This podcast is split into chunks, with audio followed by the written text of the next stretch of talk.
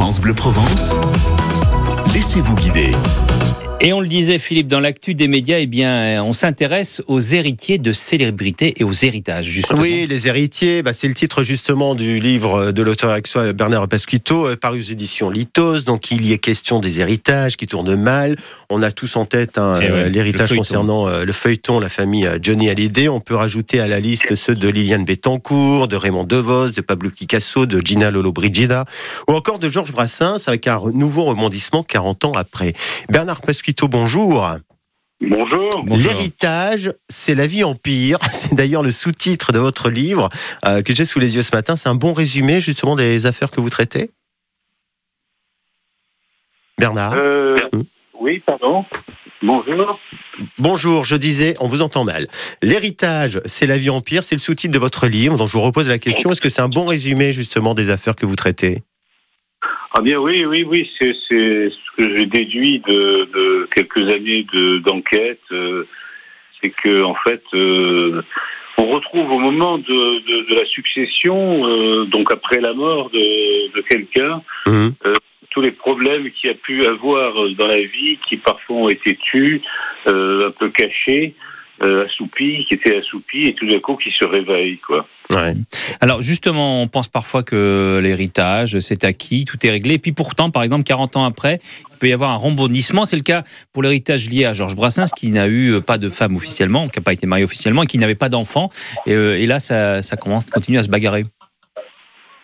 Oui, euh, Georges Brassens, c'est c'est- c'est assez choquant parce que Georges Brassens est une image d'un homme justement qui n'était pas intéressé, euh, dont la vie ne tournait pas autour de l'argent, Mhm. qui avait fait les choses très très bien, euh, qui avait euh, légué deux maisons euh, à son ami euh, intime euh, Gibraltar, il le surnommait parce qu'il était solide comme le roc de Gibraltar.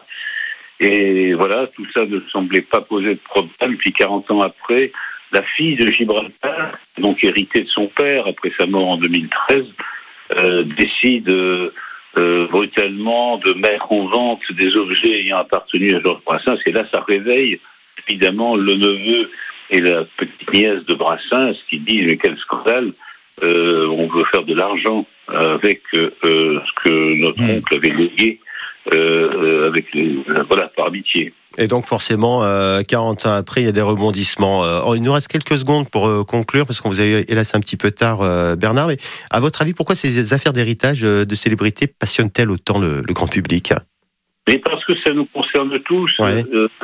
le, le grand leitmotiv des avocats qui, que j'ai rencontrés au cours de ces affaires, ça a été de dire, vous savez, qu'il y a 3 000 euros ou 300 millions d'euros en Mhm. jeu. Euh, c'est exactement la même chose parce que c'est pas ça qu'on règle. On règle des problèmes de d'injustice, d'ingratitude, de manque d'amour. Voilà. Et c'est pour ça, ça nous concerne tous. Ça nous concerne tous et ça fait écho en nous, hein, effectivement. Les héritiers, je rappelle le titre euh, de votre livre aux éditions euh, Litos de Bernard Pasquito. Merci à Bernard et, belle journée à vous. On met toutes les infos sur l'appli ici par France Bleu et France 3.